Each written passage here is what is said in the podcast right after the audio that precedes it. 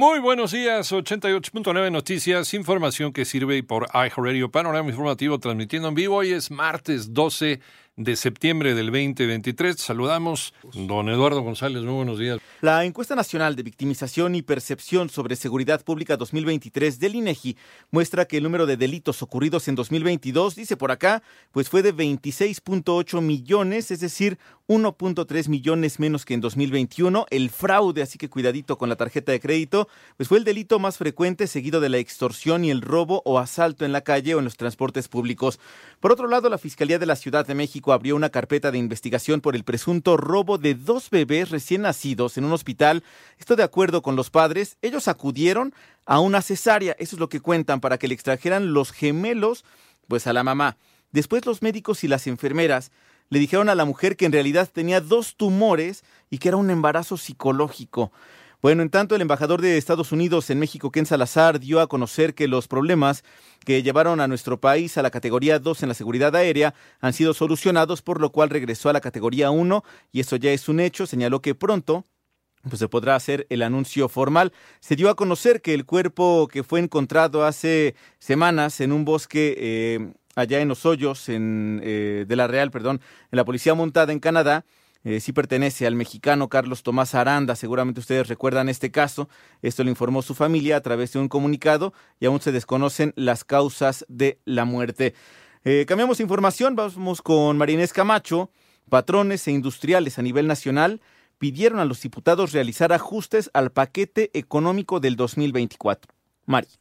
Al realizar un análisis de la propuesta del paquete económico 2024, la Coparmex llamó a los diputados a que respeten las proyecciones de gastos planteados por el Poder Judicial y los órganos autónomos con la finalidad de garantizar que los mexicanos tengamos una justicia imparcial y expedita. En este sentido, afirmó que no deben ponerse en riesgo las elecciones del 2024 ni debilitarse la democracia, ya que México merece un presupuesto justo y responsable, en tanto que la CONCAMIN consideró que el proyecto que entregó la Secretaría de Hacienda debe modificarse, ya que el déficit público, es decir, la contra de deuda para solventar el proyecto de un presupuesto que propone el gobierno federal registra un incremento, el cual es el más alto desde 1988. Para 88.9 Noticias, María Inés Camacho Romero.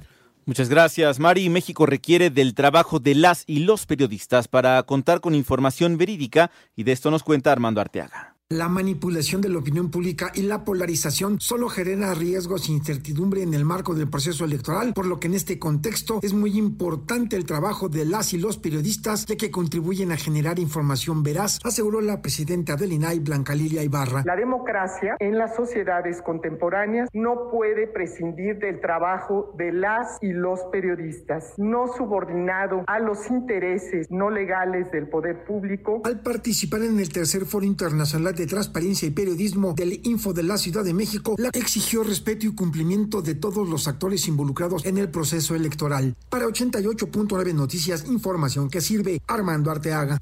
Muchas gracias, Armando. Vámonos a la información internacional. El número de víctimas mortales del sismo magnitud 6.8 que sacudió las montañas del Alto eh, allá en Marruecos, bueno, ya alcanzó 2.862 personas, mientras que el número de heridos asciende a 2.562. A pesar de esta tragedia, el gobierno de dicho país quiere seguir adelante con las reuniones anuales del Fondo Monetario Internacional y el Banco Mundial previstas para octubre en Marrakech. Por otro lado, el líder norcoreano Kim Jong-un pues llegó a Rusia en un tren blindado para reunirse con el presidente ruso Vladimir Putin, esto entre las especulaciones de un acuerdo armamentístico entre ambos países.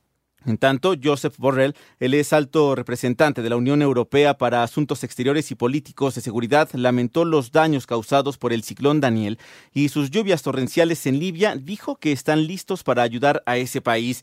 Y el detective de arte holandés Arthur Brandt logró la recuperación de la pintura de Vincent van Gogh, El Jardín Rectoral de Runen, allá en primavera de 1884, que fue robado en el museo. Eh, un museo en un atraco de la medianoche durante el encierro de, eh, por coronavirus de hace tres años y medio, seguramente lo recuerdan ustedes, y que fue evaluado entre 3 y 6 millones de euros, la cual fue entregada por un hombre en una bolsa dentro de un centro comercial y envuelta en una funda en una almohada. Panorama informativo.